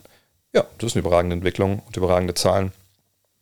Aber ähm, also wenn man ein bisschen genauer hinschaut, dann sieht man ja verschiedene Dinge. Also die Entwicklung ist, ist klar zu sehen äh, seit dem ersten Jahr bis jetzt, ähm, auch mal vielleicht pro Spiel übersetzt, von 11 Minuten auf 15, oder sagen wir 11,4, 15,5, jetzt 20,5, das ist ja klar ein Sprung da, Jahr für Jahr. Ähm, also von daher, da gibt es ja schon äh, die Entwicklung und in dieser Saison bisher ist es auch so, dass wenn wir mal angucken, uns von Oktober bis jetzt, dass wir sehen, dass er im Oktober 15 Minuten gespielt hat, dann 21 im November und dann 23 im, im Dezember und jetzt im Januar 23,7. Aber, das ist ein relativ großes Aber, ähm, es ist nicht so, dass Josh Green die ganze Saison ähm, Basketball spielen konnte. Ja, Josh Green war lange, lange verletzt. Ähm, ne, vom 9. Dezember, da hat er sein letztes Spiel gemacht, jetzt eben äh, bis zum 18. Januar. Und äh, ich bin mir relativ sicher, dass wenn er in der Zeit äh, da gewesen wäre und auch äh, gezeigt hätte, was er vorher auch gezeigt hat, dass die Spielzeit sicherlich ähm, sich vielleicht auch ein bisschen noch ähm, gen Norden bewegt hätte. Allerdings, so erfreulich die Entwicklung von ihm ist ähm, äh, und so, so groß die Ausbrüche, Ausbrüche auch manchmal sind, ja, 16 Punkte gegen Phoenix, 23 gegen Denver, ne, 16 äh, gegen Brooklyn. Ne, das sind dann aber auch relativ wenig Ausbrüche so in, in, in Double Figures. So, seine Dreierquote ist natürlich äh, gut dieses Jahr. Ne, da hat er auch wieder echt einen wahnsinnigen Sprung nach vorne gemacht. Und defensiv ist er einer der besten, die die da haben in Dallas. Ne, die Dreierquote ist ja auf 44,8 Prozent, allerdings auch nur bei zwei Versuchen äh, pro Partie. Also ist alles gut. Nur ne, die Frage ist natürlich immer, also wie gestaltet sich die, die Spielzeit dann aus bei einem, einem Club wie Dallas auf dieser Position, ähm, weil du musst ja Rotation äh, auch eine einberechnen, so auf dem Flügel. Und es ist nicht so, dass sie auf dem Flügel unglaublich viele Leute hätten, die sich da äh, um, um Spielzeit dauernd be bewerben. Aber es ist natürlich schon so, dass da einige rumlaufen. Und äh, Josh Green wird als Shooting Guard geführt. Okay, ne, das kennt man, ich habe das halt vielleicht vergangene Woche gehört mit den Positionen, das ist alles ein bisschen überaltert, aber mit 1,95, 1,96, die er groß ist, da gibt es natürlich noch andere Spieler, die sich dann, auf den alten Positionen jetzt mal rumreiten wollen, von, von zwei bis vier, sagen wir zwei bis drei, vielleicht in dem Fall, sich dafür bewerben. Ne? Du hast Dinwiddie, du hast Dorian Finney-Smith, du hast Reggie Bullock, Hardaway. Ähm, ne, das sind schon mal äh, drei Jungs, die da natürlich legitim auch Spielzeit äh, einfordern auch einfordern müssen. Ähm, ne, auch ne, zum Beispiel mal die Hardaway, ne, wenn du, gerade wenn vielleicht auch Doncic sitzt, ne, dann muss schon mit Video und, und Hardaway mehr oder weniger gehen, damit die halt, äh, die halt Shooting geben, ne, Playmaking etc. Ähm, und das ist dann nicht unbedingt Greens ja, äh, ganz, ganz äh, große Qualität. Ähm, spielt Reggie Bullock neun Minuten mehr als Green auf die Saison gesehen bisher? Ja, aber nochmal, Green war ja auch äh, jetzt lange nicht dabei. Und die Minuten, die dann da äh, frei geworden sind, ne, dann gehen eben auch jemand, jemand wie Bullock, der halt ähm, seine, seine Dreierquote ähm, nicht ganz im Griff hatte bisher. Ähm, ne, auch, auch Jaden Hardy kriegt dann vielleicht ein paar Minuten noch. Also, ne, das ist eine Entwicklung, die ist sehr ähm, erfreulich. Allerdings frage mich auch mal, was danach passieren soll. Sollen wir auch mal 30, 40 Minuten spielen? Das macht ja keinen Sinn. Wie gesagt, du hast ja eine Mannschaft, das ist ja kein Basketball, das ist kein Tennis. Von daher, ich glaube, die, die Minuten werden sich ähm, weiter oben irgendwann einpendeln. Aber ich glaube, die Haupt, äh, das Beste, das Wichtigste aus dieser Entwicklung ist halt, dass die, die Mavericks immer ein besseres Bild kriegen, gerade Richtung Playoffs, ne, wer dann vielleicht äh, auch mal nicht mehr so viel spielbar ist oder wer mehr spielbar ist. Ich glaube, da, ist das, da hat man gute Argumente jetzt für, für Green und dann natürlich vor allem auch ähm, zukünftig, sei es jetzt Richtung Trade Deadline ähm, oder dann Richtung äh, nächste, nächste Offseason. Da weiß man jetzt halt, Josh Green hat noch ein Jahr Vertrag Ne, ist dann vielleicht jemand wie Bullock äh, eher zu, zu ersetzen. Ne? Da gibt es zum Beispiel Gerüchte, dass, dass die Knicks ihn sehr gerne hätten und so. Ne, dafür ist es dann wichtig. Aber jetzt immer zu denken, dass das, wenn ein Spieler ein paar heiße Phasen hat und, und einfach sich entwickelt, dass er direkt etablierten Spielern, die auch einen gewissen Wert in der Liga vielleicht haben und auch, auch haben müssen und deshalb auch spielen müssen, dass sie Minuten direkt immer abkriegen, ähm, sagt, das lässt außer Acht, dass wir hier über Mannschaftssport sprechen. Thorsten Boy fragt, denkst du, James Wiseman schafft noch den Turnaround oder ist die NBA eine Nummer zu groß für ihn? Also im Sinne von, dass er kein NBA-Spieler ist. Nee, ich glaube, das wäre sehr, sehr früh, sowas äh, postulieren zu wollen. Ja, also der ist, ist, jemand, der wird sicherlich in der NBA auch mindestens mittellange Karriere haben, da bin ich mir relativ sicher.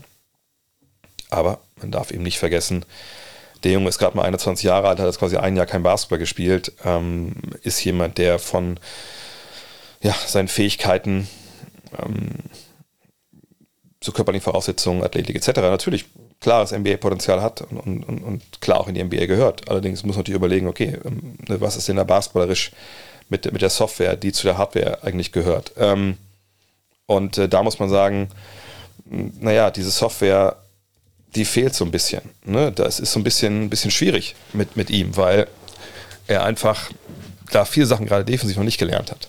Äh, und dass er bei den Warriors spielt, wo natürlich auch Ansprüche da sind, Das tut ihm in dem Fall nicht gut, dass er natürlich relativ wenig Learning by Doing machen kann, weil er Mannschaften wie den Warriors immer wehtut. So.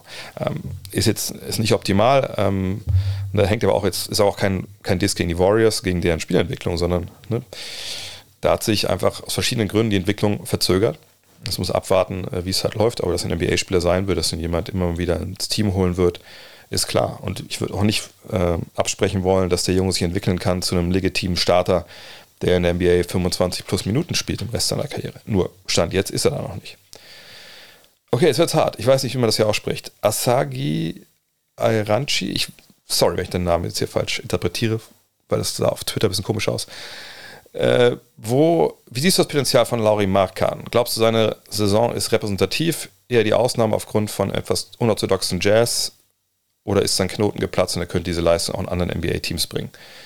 Grüße aus Istanbul. Grüße nach Istanbul. Ähm, ich glaube, Lauri Markan hat ja schon noch in, äh, in der finnischen Nationalmannschaft, und es ist immer schwer, manchmal solche Sachen zu übertragen dann, aber ne, der hat ja schon gezeigt, dass er äh, jemand sein kann, der vorweggeht, der ein Team als, als Topscorer anführen kann und der so ein bisschen Dirk Light-mäßig als Big Man in der Dreierlinie halt ballern kann, ziehen kann, mal einen Dank wegsteckt.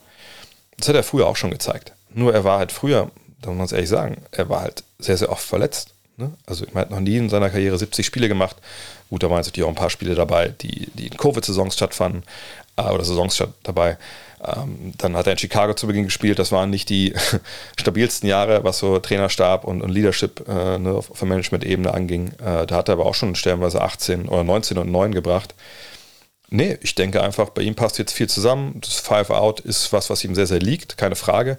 Ist aber jetzt auch nicht so mega unorthodox. Five Out spielen ja auch andere. Nee, das ist einfach eine, eine geile Saison. Er ist zum ersten Mal richtig fit. Das ist eine Situation, die ihm behagt. Er darf machen. Das darf, durfte er sicherlich bei anderen Teams vorher nicht. Von daher alles gut. Ähm, würde jetzt in Recht seiner Karriere 25 auflegen pro Spiel. Würde ich eher, vielleicht eher argumentieren, nein. Aber um die 20 Punkte sollte jemand wie er äh, in dem Team, wo er den Ball bekommt, eigentlich immer auflegen, denke ich. So gut ist er einfach. Tim fragt, was hältst du von der Idee, dass die Lakers mal schauen, ob sie Jakob Pöttl bekommen? Denkst du, er wäre ein Spieler, der den Lakers auf groß helfen kann? Ja, auf jeden Fall. Ich meine, Jakob Pöttl ist einer der besseren Ringbeschützer der NBA. Er verdient nur knapp 10 Millionen, ich glaube 9 Millionen Dollar. Ähm, natürlich, jede Mannschaft kann den gebrauchen. Auf der anderen Seite ist es so, dass die Lakers, glaube ich, auf Center nicht unbedingt die große Not haben, weil ähm, nochmal, Thomas Bryant ist, ist kein All-Star, aber Thomas Bryant macht es gut, trifft auch den Dreier wenn der dann mal mit Davis zusammen spielt, kann das, glaube ich, auch sehr, sehr gut funktionieren. Ähm, Vanyan Gabriel ähm, macht Fortschritte. Ne, manchmal spielt es generell auch klein mit Davis. Also auf der 5 sehe ich eigentlich weniger die Probleme. Ich denke eher, sie brauchen Dreierschützen. Ähm, und ich glaube auch nicht, dass die Lakers mit dem, was sie bieten können, äh, die, die Spurs überzeugen können, Pöltl abzugeben. Ähm, ich glaube, Pöltl landet woanders, weil er einfach auch sehr beliebt ist in der Liga. Jürgen fragt, sind Harden und Embiid das beste Duo in der NBA? Puh, ähm, sie, sie können es sein. Ähm, ne, müssen nicht beide fit sein, äh, beide, äh, beide müssen spielen. Äh, das war jetzt ja bei Harden nicht immer der Fall. Und bei Embiid kennt ihr alle die, die History. Äh, sie sind natürlich auch groß und auf klein unterwegs. Das ist natürlich auch nochmal äh, ein Vorteil, glaube ich, gegenüber vielleicht Duos, die auf der gleichen Position spielen, also Leonard und, George zum Beispiel. Ich hätte halt immer ne, lieber einen großen, einen kleinen, wenn das angeht. Ähm die Frage ist mal, wie, wie, wie, legt man halt, also sind, sind sie das Duo, um das sie am ehesten ein Meisterschaftsteam aufbauen würde in der Liga? Hm, da hätte ich schon ein bisschen mal ein Problem, da würde ich wahrscheinlich eher sagen, nein, weil dafür wäre mal Harden defensiv zu schwach. Ähm, aber sie werden sicherlich Top 5, da bin ich mir sicher. Äh, aber wie gesagt, die, die Maßstäbe, die man anlegt und auch dann auch das Alter, will man jetzt die nächsten zehn Jahre Meister werden, will man jetzt in diesem Jahr Meister werden. Ähm, ich, ich glaube, wenn ich mich in, in entscheiden müsste für, für zwei Spieler, also wenn ich jetzt von aus allen Mannschaften ne, der NBA momentan mit zwei Spieler raussuchen könnte, also von der gleichen Mannschaft und sagen, die baue ich ein Meisterschaftsteam auf, dann wäre ich wahrscheinlich ich muss einmal kurz mal überlegen. Ähm, also ich möchte schon einen Guard haben und einen Big Man. Und es geht auch einen natürlich defensiv überragenden Big Man. Äh, und einen Big Man, der auch eigentlich ne, seine Minuten halt geht und auf dem ich verlassen kann. Ähm, ja, ich glaube, ich wäre bei Drew Holiday und Janis Antetokounmpo. Die haben sind auch schon Meister geworden. Äh, Holiday, ähm, denke ich, in den Playoffs mit Antetokounmpo, äh, beides grandiose Two-Way-Player. Ähm, da wäre ich wahrscheinlich momentan, wenn ich ehrlich bin. Ja, Drew Holiday und, und Antetokounmpo sind jetzt sind jetzt in, in Kombination, wenn man alle Skills zusammenrechnen würde und so, oder statistisch, das beste Team, die beste Duo, wahrscheinlich nicht. Aber einfach basketballerisch, Basketballspiel gewinnen, ne, da wäre ich, wär ich bei den beiden, ehrlich gesagt. Ferry Hau fragt, gibt es in der NBA Regeln bezüglich seiner einer Rückkehr aus der Rente? Wie verhält es sich, wenn ein Spieler während eines laufenden Vertrages zurücktritt? Läuft der Vertrag gedanklich weiter, sprich im Hintergrund ohne wahrhaftes Payment?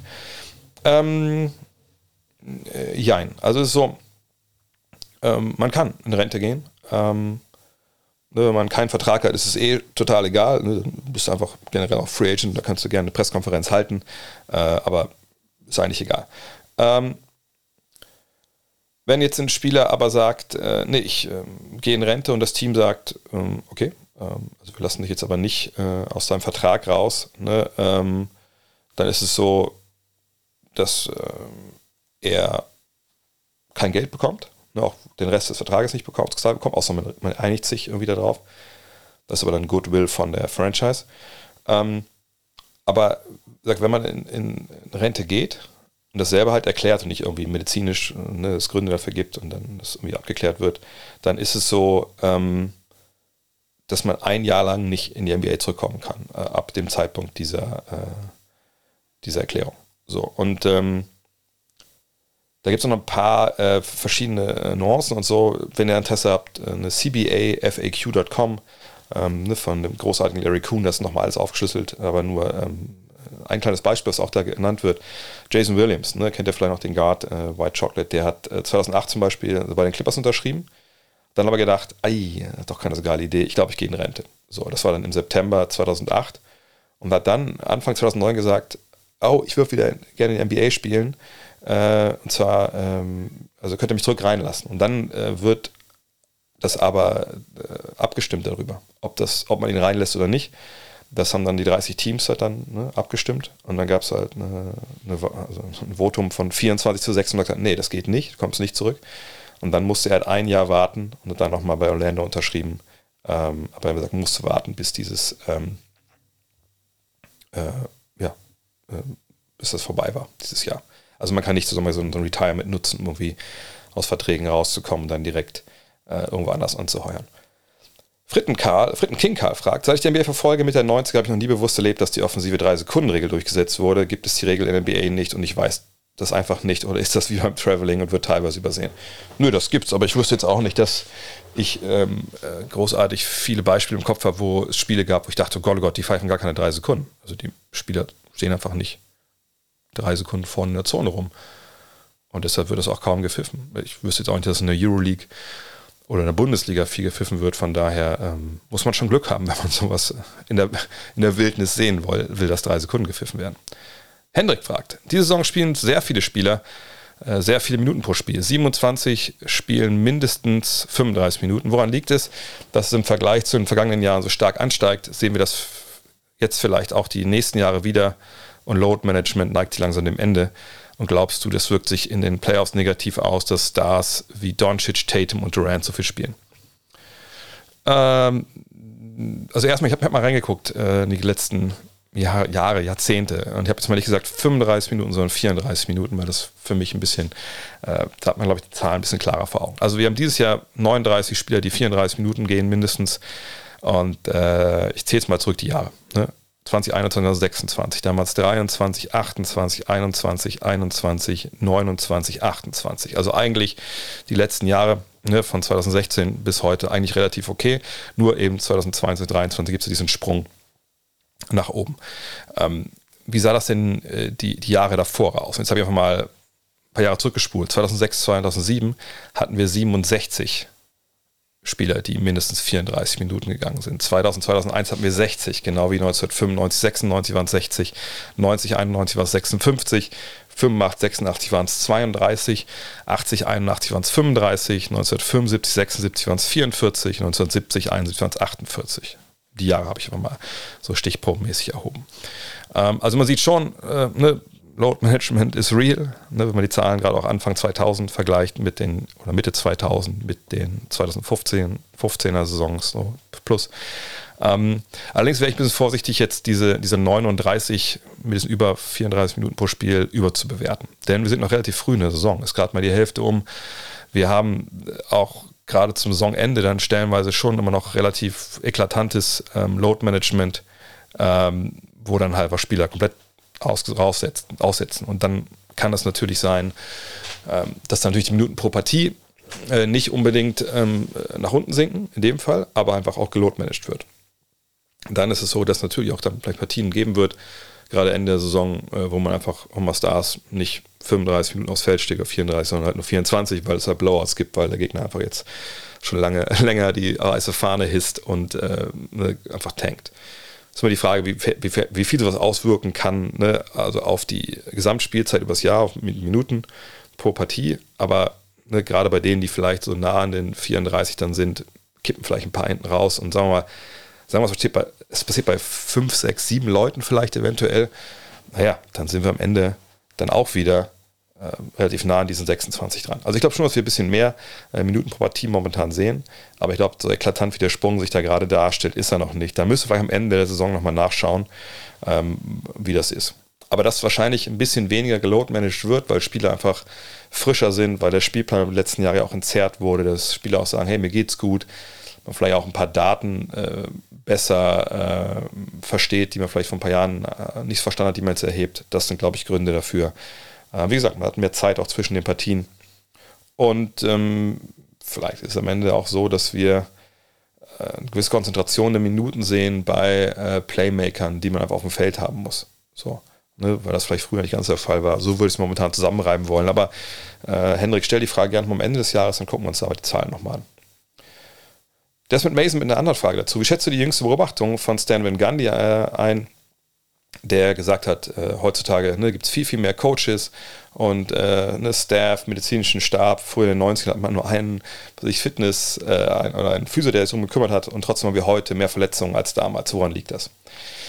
Das ist eine Sache, die, die rauskam jetzt, oder dieser Tweet, oder ein Tweet war es, und dann so hin und her zwischen Stan Van Gundy und, äh, und Kevin Durant, der gesagt hat, ey, ich, ich bin auf deiner Seite, das hat er irgendwie Van Gundy erst falsch verstanden. Woran liegt es also nun, dass das so ist? Ähm, ich glaube, keiner weiß es wirklich genau. Es gibt Studien, da hatte ich schon vor ein, zwei Jahren darüber gesprochen, müssen wir am Netz googeln nach, die eine Verbindung ziehen davon, dass äh, gerade in den USA junge Sportler, die halt ähm, schon von Kindesbeinen an nur einen Sport machen, dass die über die Jahre verletzungsanfälliger werden. Ähm, zum einen, weil sie vielleicht dann auch überbelastet werden, zum anderen aber auch, weil ne, durch eine Konzentration auf eine Sportart ähm, ne, früh im, im Leben es schon so sein soll, dass äh, ne, da gewisse Risikopotenziale sich aufbauen, ne, weil man eben nicht dann, was ich, neben Football noch Baseball und, und, und, und, und äh, oder neben Basketball, nicht nur, nicht noch Football und Baseball spielt oder vielleicht noch schwimmt oder so in der Highschool, das ähm, soll sich dann wohl negativ auswirken. Äh, und das wäre jetzt ja genau, ne, das ja genau diese Jahrgänge, die wir jetzt sehen, die davon betroffen sind. Aber ich glaube, da müsste man viel, viel tiefer reingehen und viel, viel mehr noch äh, ja, wirklich en Detail drauf schauen, warum das so ist. Aber natürlich hat, hat Ben Gandhi recht mit dieser Beobachtung. Flori fragt, hast du Infos, wie es Danilo Bartel geht? Aktuell scheint er vereinslos zu sein. Ausrufezeichen. Er ist vereinslos. Also ich hatte äh, das Glück, dass äh, Danilo und ich hatten uns mal hingesetzt ähm, während der EM in Köln, haben lange uns unterhalten und äh, damals war der Stand, der hat ja eine Verletzung am Knie, dass er sich jetzt, äh, dass er da noch ne, in München ist und sich halt äh, da wieder fit macht und dann eben guckt, sich die Zeit auch nehmen will, richtig fit zu werden. Und das ist der Stand, den ich habe. Ja, also wie es aktuell geht, vielleicht schreibe ich ihm nachher mal und frage ihn mal. Aber das ist das, was ich, was ich bisher weiß, ja. Und mal gucken, also ist mir jetzt auch schon Januar bei dieser Saison überhaupt noch spielt, äh, ist jetzt vielleicht auch so ein bisschen schwierig. Aber er war auf jeden Fall äh, da im, im Herbst, war er, war er guten Mutes. Mal gucken, wie lange es dort dauert. Ich werde ihn mal fragen, ob er Bock hat, darüber zu sprechen. Krypto fragt, äh, weiß nicht, ob du die Frage schon beantwortet hast, welcher Titelrun ist für dich der beste gewesen? Zum Beispiel Dirk 2011 oder LeBron 2016. Äh, ich habe das äh, schon mal beantwortet, allerdings äh, jetzt nicht unbedingt äh, so detailliert.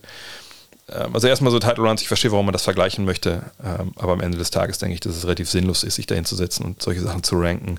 Man kann natürlich sagen, ja, also Dirk, ne, alleine, kein zweiter All-Star an seiner Seite, hat das da geschafft gegen die Heat, gegen die Thunder, gegen die, die, den amtierenden Meister aus LA. Das war das Beste aller Zeiten.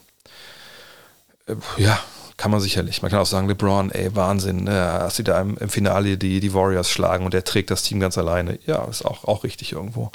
Ähm, aber geht's wieder los. Ne? War nicht die Eastern Conference 2016 richtig mies und so. Also ich, ich finde, es ist ein bisschen mühsam, das alles aufzurechnen zu wollen, weil ne, viele, die dann anfangen äh, und sowas dann zu schreiben oder einen Podcast zu machen, die hören aber immer auch irgendwann auf an Stellen, wo es opportun ist für sie, äh, dann ins Detail zu gehen. Man müsste ja eigentlich noch viel weiter reingehen. Wer war verletzt, wer war wann verletzt? Keine Ahnung, ne, gab es irgendwo äh, Streitigkeiten und so. Und dann kommt man schnell an den Punkt, dass man einfach ganze Saisons, ganze ähm, Free Agent-Perioden miteinander vergleichen will und so. Und das ist mir dann ehrlich gesagt zu mühsam, weil es im Endeffekt dann auch keine richtige Antwort gibt. Für mich selber ähm, habe ich auch keine Antwort, ehrlich gesagt. Ich, ich weiß auch nicht, wie hart waren denn die Titelruns in den 60er Jahren, wenn man vielleicht äh, bei den Celtics war oder vielleicht auch mal gegen die Celtics gewonnen hat. Äh, wie, wie schwer war das in den 70ern? Ne, oft reden wir dann nur, genau wie es hier auch in der Frage steht, über die letzten 10, 20, 30 Jahre. Äh, und wie gesagt, wenn man die Frage richtig beantworten will, dann muss man da wahrscheinlich eine Doktorarbeit drüber schreiben und dafür, dafür habe ich keine Zeit. Ich habe Besseres zu tun. Marvin fragt, was sind deine drei Top-Hallen in der NBA, die du besucht hast? Ruhig auch andere Kategorien mit einbeziehen, also nicht nur die Sicht in der Halle, also Essen, Timeout-Programm etc. Äh, erstmal Sicht in den Arenen sind eigentlich immer, ist immer das Gleiche. Also es gibt da jetzt keine großartigen Unterschiede. Ne? Also da sind die irgendwelche Hallen wie früher der Boston Garden, wo dann irgendwie eine, äh, noch eine, keine Ahnung, eine kleine Mauer äh, da wie noch steht oder ein, ein Balk, man kann nichts sehen. Das gibt es heutzutage nicht mehr. Also die Sicht ist immer gut. Klar gibt es Hallen, die sind höher, wie zum Beispiel Staples Center oder Crypto.com Arena. Da kann man aus dem Oberring schlechter sehen als meinetwegen in, ähm, in ähm, MSG, MSG ist auch ziemlich hoch. Das ist ein bisschen flacher äh, Indianapolis zum Beispiel oder so. Von daher, ähm, also meine Top 3. Nummer 3 würde ich sagen American Airlines Center, weil das ist eine, eine coole, coole äh, Architektur, äh, auch relativ einzigartig in der NBA. Ich finde, der Rundlauf ist gut gestaltet, du hast viel Platz, gibt coole Shops, ähm, ist nicht so eng wie in vielen anderen Arenen. Generell ist die Stimmung gut. Äh, rund um die Halle hat sich sehr, sehr viel getan in den letzten Jahren. Äh, also wenn man, wenn man oben im Hyatt House bleibt, wo wir mit unseren Trips oft waren, dann kann man auch noch da an dem Freiplatz vielleicht zocken gehen und ist dann halt, geht nochmal duschen. Das kann man alles machen, so 20 Minuten vor Spielbeginn, dann geht man runter, dann ist man direkt in der Halle und geht rein. Ähm, Finde ich gut. Man ganz oben sitzt, ist auch ein bisschen hoch, aber ne, so äh, ansonsten aber eigentlich sehr, sehr coole Halle. Downtown ist für mich immer wichtig, dass Downtown ist ähm, damit man auch schnell da ist und auch vielleicht ein bisschen was noch, dann noch in eine Kneipe gehen kann. So, es gibt einen großen, große Sportsbar direkt vor der Tür, da wo auch die Nowitzki-Statue steht. Von daher, ja, Nummer drei. Nummer zwei war ich gerade Crypto.com. Auch sehr geil, LA Live, da Downtown, wo früher einfach alles tot war, nur, äh, nur Parkplätze. Da kann man einfach super gut äh, am Ende des Tages äh, vor dem Nachspiel hingehen. Äh, die Arena hat einfach einen gewissen Vibe, ähm, auch wenn es da eigentlich mal sehr, sehr voll wird im Rundlauf. Aber Crypto.com ist einfach auch, auch, sehr nice. Und dann eins ist bei mir MSG in Manhattan. Ähm, es gibt selten Arenen, äh, das habe ich das noch nicht erlebt. Vielleicht auch in Boston, aber in Boston ist es ein bisschen verschoben dann zur Seite. Aber ne, rund um die Arena, du merkst, wenn die Knicks spielen. Du merkst der, wirklich auch Downtown, wenn die Knicks spielen in Manhattan. Äh, ist ein super Flair. Seit dem Umbau ist es einfach auch geil, mit den Rolltreppen da hochzufahren. Irgendwie hat der MSG einfach, einfach wahnsinnig viel. Ähm, und äh, Deswegen ist er bei mir Nummer 1. Beach Runner fragt, kann man das als, kann man als normaler Zuschauer auch schon als Warm-up in den NBA-Hallen sehen? Wie viel früher als Tip-Off empfiehlt es sich da zu sein? Äh, meistens machen die Hallen so anderthalb Stunden vorher auf, äh, aber selbst wenn man dann da ist, erwischt man nicht immer die Stars zum Warm-up, die haben bestimmte Zeiten, wann die kommen. Manche kommen sehr, sehr früh, zum Beispiel Luca kommt, kommt äh, wahrscheinlich mal so zwei Stunden, zweieinhalb Stunden vorher zum, zum Werfen und dann irgendwann ne, das normale Warm-up fängt dann erst so eine halbe Stunde, dreiviertel Stunde vorher an. Ähm, von daher, ja, ähm, anderthalb Stunden vorher ist immer gut, aber denkt nicht, dass ihr da jetzt immer Autogramme erwischt oder immer irgendwie ähm, eure Superstars beim Aufwärmen sehen könnt. Das ist dann nicht der Fall. Es gibt sogar in manchen Hallen äh, Floor before the door, also dass man vorher reinkommen kann, bevor die Hallen aufgehen und so, äh, vor die Türen aufgehen. Aber das ist meistens rausgeschmissenes Geld, ehrlich gesagt. Philipp, welche Ratschläge hast du für jemanden, der vorerst nebenberuflich journalistisch unter dem Basketball tätig werden möchte? Äh, Wenn es nebenberuflich ist, ja, mach das ruhig. Warum nicht? Also als Hobby. Ähm, ich weiß natürlich nicht, was du jetzt meinst, nebenberuflich, ob das jetzt so, ob du als freier Mitarbeiter schreiben willst oder ob du ähm, einfach bloggen willst oder so. Wenn das für dich selbst macht, kannst du ja sofort anfangen, das ist kein Thema. Du nebenberuflich bei irgendeiner Zeitung oder so schreiben möchtest, ja, bei die Redaktion anfragen, ob die jemanden brauchen, ähm, Geschichten anbieten und dann gucken, worum es geht. Ich gehe davon aus, dass du schon eine journalistische Ausbildung hast. Wenn du keine journalistische Ausbildung hast und nicht weißt, wie man journalistisch schreibt und schon ein gewisses Alter hast, dann würde ich wahrscheinlich einfach das einfach nicht machen, weil ne, die Mail, die ich immer bekomme zu dem Thema ist, ey Dre, ich habe Riesenliebe fürs Spiel, aber ich habe noch nie was gemacht, aber ich habe Riesenliebe fürs Spiel. Und dann muss ich dann in der Regel sagen, ja, dann schreib mal was. Und dann kommt dann was zurück und dann sage ich, pass auf, ähm, du hast eine Riesenliebe zum Spiel, aber du hast einfach keine Ahnung, wie man schreibt. So. Es ist dann jetzt auch nicht, nicht böse gemeint, es ist dann einfach so. Ähm, von daher probieren, äh, eine Redaktion anschreiben, gucken, Learning, also machen, offene Ohren haben für die Kollegen, wenn die dich dann korrigieren und sagen, pass auf, mach das mal so, mach das mal so. Aber das geht wirklich nur mit einer gewissen journalistischen Grundausbildung. Wenn du die nicht hast, dann muss man die erstmal machen und die kriegt man kaum nebenberuflich hin. Ähm, das ist dann immer ein bisschen schwer. Dominus fragt, lieber Herr Vogel, bitte, bitte, bitte, alle in Großbuchstaben, beim Kommentieren von Anadolu FS Istanbul das Team nicht kurz Anadolu nennen, Ausrufezeichen, Ausrufezeichen. Jeder nennt sie FS in Großbuchstaben, da sie jahrzehntelang FS Pilsen in Großbuchstaben hießen, die Biermarke der Anadolu-Gruppe. Ja, also mein Name ist André Vogt und nicht Alex Vogel. Aber ich nehme die Frage sehr gerne auf und die Anregung sehr gerne auf. Und wenn ich das nächste Mal Anadolu FS Istanbul kommentiere, dann werde ich sie sicherlich FS nennen. Matula fragt, dein Fazit zum LA-Trip, hat es mit Premium-Pots mit Dean und zu Dennis geklappt? Hast du die Milchstraße fotografiert? Ja, äh, ich muss das relativ kurz machen. Also zwar suboptimal in Dallas, äh, in LA, ne, nur geregnet bis auf einen Tag eigentlich. Ähm, Dennis hat nicht geklappt. Ich hoffe, es klappt jetzt in äh, New York. Da sehe ich die Lakers ja auch an Back-to-Backs. Ich hoffe, dass wir dann vielleicht am zweiten Spieltag vielleicht tagsüber was machen können. Ist alles eingereicht, die Anfrage. Mal gucken, ob es zurück, ob es eine positive Rückmeldung gibt. Milchstraße, ja, ich dachte mir, okay, wenn es regnet in LA, fahre ich halt Joshua Tree National und das ist ja Wüste, da wird es ja klar sein. Tja, war es nicht. Bewölkt. Dann habe ich das nicht gemacht. Und mit Dean, wir wollten was machen, aber dann hatte Dean halt zwei andere Sachen zu tun. Ich sage, komm, bevor wir uns hier rumstressen, jetzt machen wir es einfach dann, ähm, ne, äh, wenn, ich, wenn ich zu Hause bin, das wollen wir jetzt die Tage auf jeden Fall auch nachholen.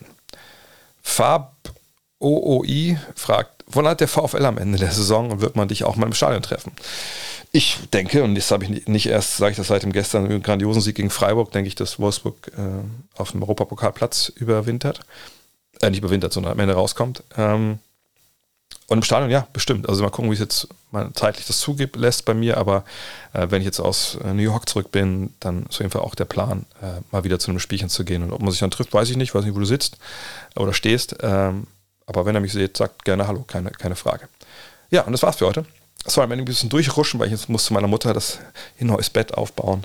Äh, die braucht ja leider kein Doppelbett mehr. Ähm, äh, von daher, ja, vielen Dank fürs Zuhören für äh, überhaupt generell ne, dabei zu dabei sein, das ganze Jahr, äh, fällt mir vorhin noch sagen. Achso, nächste Woche ist dann äh, Abo-Week. Ne, jeden Tag gibt es Content. Ich nagel raus, äh, um euch zu überzeugen, Got Next Magazine zu abonnieren oder, oder und oder euch zu überzeugen, nochmal nachzufragen, habe ich eigentlich das Next Abo gehabt oder habe ich auf gotnextmac.de das Abo für 2023 abgeschlossen, weil ich weiß es nicht mehr und ich weiß jetzt aber, nachdem ich das 100.000 Mal bei André jetzt gehört habe im Podcast, dass wenn mein Abo eben Start Next Abo war, dass sich nicht verlängert oder ein Geschenk-Abo sich auch nicht verlängert. Von daher wäre es super, super cool, wenn ihr nachfragen könntet oder abonnieren könntet. Wie gesagt, wir sind hart am Arbeiten am, äh, an der Dark Issue, dann gibt es Blink, dann wahrscheinlich, je nachdem, ne, ähm, NBA-Vorschau und dann das Jahr 1992. Das ist der Themenplan fürs kommende Jahr. Wie gesagt, Song Preview, da werden wir nochmal abstimmen lassen, die Abonnenten. Aber wir müssen erstmal wissen, wer alles Abonnenten sind. Von daher, kommt bitte rum, seid dabei, unterstützt unser, unser kleines Projekt. Ähm, ich kann nur sagen, äh, bisher ist das Feedback von euch einfach wahnsinnig toll und überragend. Und, und das motiviert uns auch weiterhin Vollgas zu geben. Ich meine, nächste Woche, Sebastian fährt nächste Woche ins Gefängnis. Für euch. Für die neue Ausgabe. Spoiler Alert. In diesem Sinne, info.next.de, da könnt ihr nachfragen. Abo gibt's auf gutnextmac.de. Und wir hören uns ganz ganz bald wieder zur Abo-Week. Da knallt's richtig. Bis dann. Ciao. Look at this.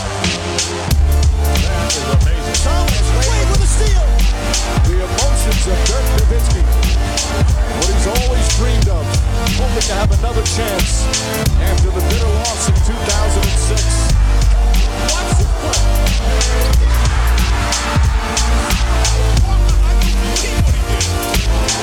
That is amazing.